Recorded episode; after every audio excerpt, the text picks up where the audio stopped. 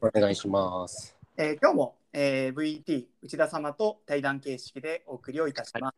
はい、お願いします。えー今日はですね、あのーまあ、久しく話をしていなかったワードプレスに関するお話を内田さんにしたいなと思ってます。はい、はい、はい。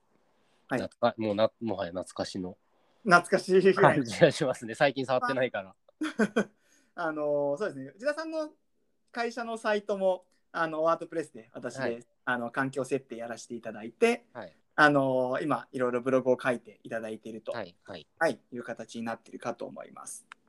であの、まあ、ワードプレスあウェブサイトを簡単に作れるよあの投稿とかも簡単にできて SEO にも強いよっていう風なえーっといわゆる CMS コンテンツマネジメントシステムの一つなんですけれどもあの実は僕全然ワードプレス好きじゃなくてはい、はい。あのなんかもう親でも殺されたのかっていうぐらい目の敵にしてたんですけど そそんなに嫌いだったんですね。結構嫌いでしたね。あのまあ、長年僕もワードプレスでブログを結構やってきたりもしてたんですけれども、はいはいやっぱりなんかあのちょっとフロント画面というかあのここを変えたいってのがあのサイトの要はその共通部分みたいなところをなかなかいじりづらかったっていうのうが、ん、うん、うんうん。あのブログ記事とか普通の投稿を日々やっていく分には全然あの問題はないけれどもちょっとこの見た目をかす変えたいなって時になかなか難しいなって思ってたのがあの僕のちょっと苦手ポイントだったんですね。はい、はい。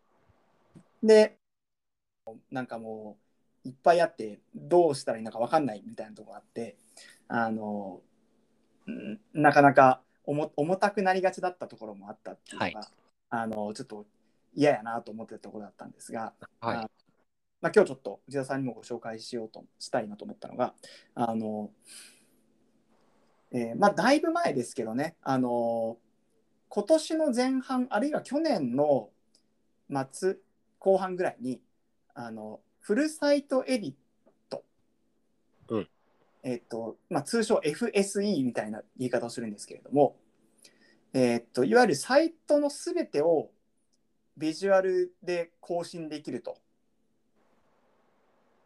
はい。テーマテーマの見た目を変えることができるとうん、うん、うんいうようなことに対応したあ対応したんですね。あ、ワードプレスがあそうですえあのいわゆる、まあ、WIX まではいかないんですけれどもー、はい。でもそれに近い形であのーまあ記事とかは比較的自由にできたじゃないですか記事内それ以外のところも、あのーノーコードで触れるようになってきたっていうのが最近のすごい進化だなとうーん。僕結構それで感動しては割と一気にワードプレスなかなかいいじゃないか とそう。 あ、一気に引き戻されました。一気に寝返った感が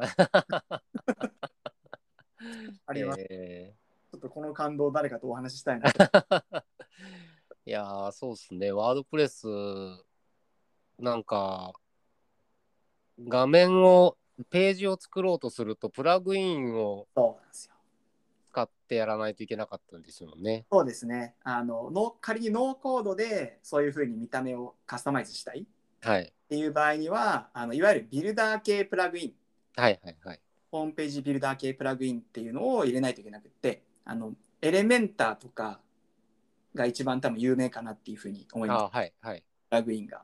はいまあ、なのでそういうビルダー系プラグインが長年こう幅を利かせてきたというかはいはいっていう歴史があってもうそれじゃないとやっぱり更新しづらいしうんだけどそれ入れちゃうとめちゃくちゃ重くなるんですよね。あーはいうん、それはあの表、えっと、一般ユーザーからの見た目でもそうだし何よりもやっぱり管理画面が重たくなるっていうのが僕うんうがん耐えられなくって。うんうんうんうん、ちょっと日々触りたくないなっていうので、ちょっとあのアンチワードプ レス、はいそうっすね。はい、いやーなんかそうビルダー僕もちょっと触りましたけど、はいめんどくさいっすよねなかなか、ね、うん、全然思い通りいかなくてうん、そうなんです。 ほんでコードをちょっとでも触ろうものならすぐ真っ白になるんです そようです簡単になんすかあのワードプレスのあいつら。 PHP で動いてるっていうのがあって、あの、PHP、ね、あの通常の HTML、CSS だけだったら、はい。多少変な記述があっても、まあ、ギリギリ表示されるとか、あのはい。一部崩れだけで表示されるとかなんですけど、はいやっぱり PHP 絡む、でかつワードプレス5みたいなのがいろいろ入ってるので、一箇所でも間違えたらもう真っ白になっ ちゃう。恐怖のカスタマイズ体験が待って本当に。もうやだと思って、何これって。ですよね。そうなんですよ。だからやっぱりコードを触るってなると本当にあのそのまあ敷居の高さはやっぱり未だにそうで、はい。ワードプレスを本格的にカスタマイズするんだったらやっぱりそれに相当詳しい人じゃないとなかなかはい。難しいという現状はあるんですが、はい。今回ちょっとお店今画面共有で内田さんはにいいうところなんですけど、はいそれでちょっとまさしく FSE どんなもんかっていうのを今からちょっと触ってみたいみたいと、はいはい。えーっとまあ、このエディットサイト英語になってますけど、いこれがカスタマイズってとこですよねはい。どうでしょう今はもうカスタマイズ画面ですこれへえ。ああ、もう文字が出てこないよ、最初から。そうですあの昔のテーマってカスタマイズ画面に入るとこう左側にはいはい。なんかサイドバーが出てきて、はい。そこから項目を選んで、その項目の中の操作をするみたいなはい感じだったじゃないですか。はいはい。それがちょっと一新されまして、うーん。タイプエディットに対応するテーマであれば、このいわゆるウィジウィグ、見たままうんうん。あの触ることができると。例えば、この今、記事ブロックみたいなのを触ってるんですけれど、はいはい。ここも、あの、えー今もうこれ、エディターに、エディターが入ってですね、えーあれちょっとまた謎の更新できない挙動に 更新しますね。はい。こことかがいいんじゃないちょっと見出しを今触ってます。はい。はい。えー、あそうですね、ここは、えー、これかな、カラム。えー、っと、ちょっと多分僕今、サファリで触ってるので、若干ああ、ダメなのかな。あのテキストエディットがやりづらういんうんうん。あるんですけど、これ Chrome で触るとこのまま記事あのテキストを編集できはる。いはい。はい。であのこれもねドラッグアンドドロップでこうやってああ、はいはい。動かせるんです。ええこうブロック単位でですね。ああ、本当ですね。はい。。いろんなことがここに置けたり、あとはまあこっちのブロックに持ってきたりすはいはい。るので、これ対応したやっぱり、あのーテーマじゃなきゃダメなんですよね。そうです。うんあテーマを変えないといけないっていうのがまあ一つありますね。あの、かなりここの振った部分とかも変えられるみたいで、はいあとメニューとかもここから直接、ここ今メニューを触ってるんですけれども、はいえーっと、ちょっとかぶっちゃってあれですが、あの、もう本当にこのがんこのページだけで大体のことができちゃうと、うーん。えーいうふうになってます。これがままあ、あ、ね。フルサイトエディットという機能で素晴らしい。いや、本当にちょっとこれ僕、これはいいなと、うんうん。はい、あの思いました。今までワードプレスがやっぱり苦手だったあの部分。ブログブログ投稿は本当最強なんだけど、やっぱそれ以外がなかなか難しかったんですうんが、うもんうんうん。う本当にあの、なんでしょうねあの、これで何でもできるんじゃないかとはい。いうぐらいの気持ちになってくる のでそうですね。じゃあ、まあ大丈夫。とりあえずワードプレス作れたら、うん、ウェブ制作できる感じにななりますね。まあそうなんです。だから、まあ、逆になんですけれども、割と僕の周りの制作者はいはもうワードプレスやめたって人が増えました。ああ、他の人ができちゃうから。あそうです。あ。はというよりは、まあ、エコシステムがそういうふうに、そのまあ、えっと、まあ、要はエンジニアいらずにできちゃうというか、い。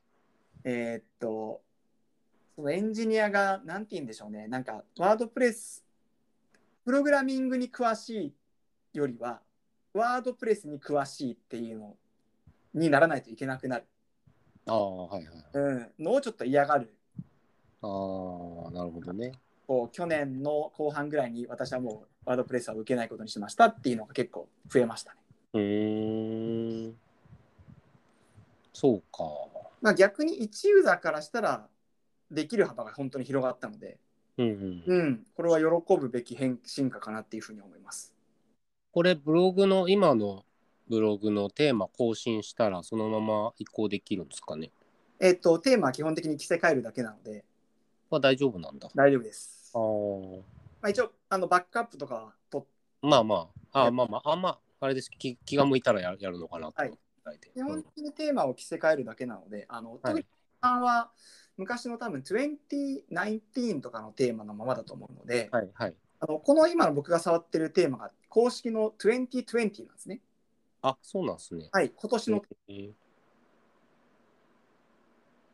ななのるで、ほど。これを自由自在に動かせば、ある程度かなりレイアウト自由度効うく形なのーん。で、これはちょっとなかなかおすすめだなと。素晴らしい。そうですかい。やー、ちょっと感動しましたね。そうっすね。ランディングページ、そのまんまいけますね。じゃああ、その通りです。これ、あれだけど、ストライキングリー契約してますけど、別にいらなくなりましたね。そうですね、まあ、ただランディングページっていうものになっちゃうと、ちょっとやりづらいかもしれないです。うん。えーっと、これ、なんかこのテンプレートで、今ちょっとテンプレート画面見ていただいてるんですけれどはも、いはいはい。こうパターンテンプレートなんですよね。うんあの、要は、ここの様式を今触ってたんです。はいえーっと、例えば今触ってたのがホームっていうテンプレート。はいこれはホーム画面のテンプレートなんですけれども、あとはまあシングルポスト、あのブログ記事、はい単一記事のテンプレート。はい、あとは、えーっと、さっきのストライキングリーンの LP みたいな形で言うと、おそらくページかな。この通常のページ、このどっちか。うんうんテンプレートをされることになると思うんですけれども、えっと、これはあくまでテンプレートなので、はいここを触っちゃうと、えー全部のページがそのレイアウトになると。ああ、なるほど。そうなんです。あくまで元の、それぞれのページの元の型型を触れるようになったっていう話なので、ああ、なるほどね。だから LP はちょっとやりづらいところがまだあるかなと。うん。なるほど。うん、だからまあそのいわゆるサイトのコーポレートサイトみたいな、はいうんのは本当にこれでな大体もうできるようになったっていう印象がありますね。うーん。そうか。ですあともう一個勝手に僕は個人的に感動したのが、はいこれ今管理画面めちゃくちゃ速くないですかああ、スピードアップしてるんですね。そうなんです。あの、えサクサクなんですよね。ー、あ、本当ですね。全然。ララグがないというかもはいはい。うすごいサクサクなんですけれども、えこれー、はあの PHP を8にしたんですよ。うん PHP のバージョンを8に変えたことが多分一番大きいんじゃないかなと思っていて、はい。あの 7K よりも8にしてかなりスピードアップしたなっていうのがうーん。感動ポイントです。なるほど。その、ワードプレスの元、元のバージョンアップをしたってこと。えっと、ワードプレスを動かしているサーバーですね。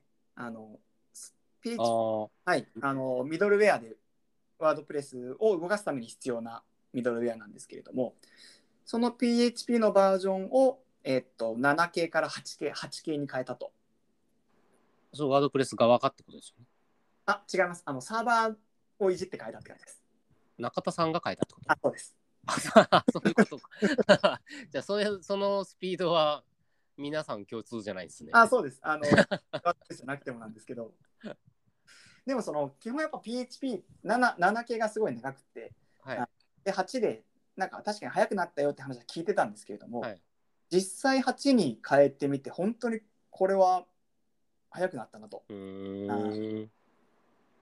これはインストールするときに選ぶ基本的にはそうですんですね。ああ、なるほどね、でまあアップグレードアップデートはいっていうんですけれども、はいはいはい。はいまあ、なかなかちょっとアップデートは大変なので途中から上げるってなるとちょっと特に VPS とかだとなかなか大変なんですけれどもなあーうんいやでもなるほどね。ちょっとその今まで毛嫌いしていたワードプレスもなかなか捨てたもんじゃないなとまあ、みんな疲れ使ってるから、それなりにいいところあるんでしょ。なんかやっぱ、やっぱ世界ナンバーワンシェアは伊達じゃないうそりゃそうです。と思いましたね。ちょっとひねくれ的にみんなが使うのは嫌だなと思ってたんですけれども、はい。ついに屈服する時が来たので大きな流れには逆らえないです、逆らえない。なかったですね。 でやっぱこうみんなが使ってると便利になるじゃはないい。はいはい。全的に、まあ、プラグインのやつとかもそうなんですけれども、うん、やっぱそれはとっても便利だなっていうふうに思いましたね。うんう。んそうですね。何かやりたいことがあって、調べてすぐ記事が出てくるっていうのもはい一つだなと思いますし、うん、勝てないなと思いました。そうです。そのぐらいすごいあの進化でしたね、その FSE は。はい。うん、今まであの WIX とか、はい僕はコンクリートファイルとかも使ってたんで、あのー本当にその特別な要件がなければ基本ワードプレスでいいんじゃないかなっていうふうにもう思えるようになりましたね。うんうんうんうん。うん、そうですね。何を。まあ、本当でも、エンジニアさん、仕事どんどん変わって大変ですね。そうですね。 もともとただワードプレスエンジニアはまあなんて言うんでしょうねちょっと特殊な存在ああ、純粋なエンジニアとはまたちょっと違うようなところがはいはい。あったので、うん、まあ確かに難しいですね。まだ、うんうんうん。このまま行くのか、その生きる場所を変えるのかの、うんうんやうっんぱ りこういうエコシステム側の要求で変えないといけないっていうのはなかなか辛いところではうあんる。本当ですね。別な場所を選ばないとちょっと大変になっちゃうんで。ああ、うんはいはい。なるほど。どんどん世界は変わっていきますっていうことですね。ね、いやでも、個人的には本当にこの FSE は、あのー喜ぶべき進化、はい。はい、もう本当に使いやすいようになってきたなと。はあ、はい。わかりました。はい。はいと今回内田さんにお付き合いいただ き、僕の感動話を聞いていただいたいえいえいえ ありがとうございました。 はい。皆さんもよければ、えー、とフルサイトエディット対応の、えー、テーマが見ていただければと思います。ありありがとうございます。がとうございました。はーい。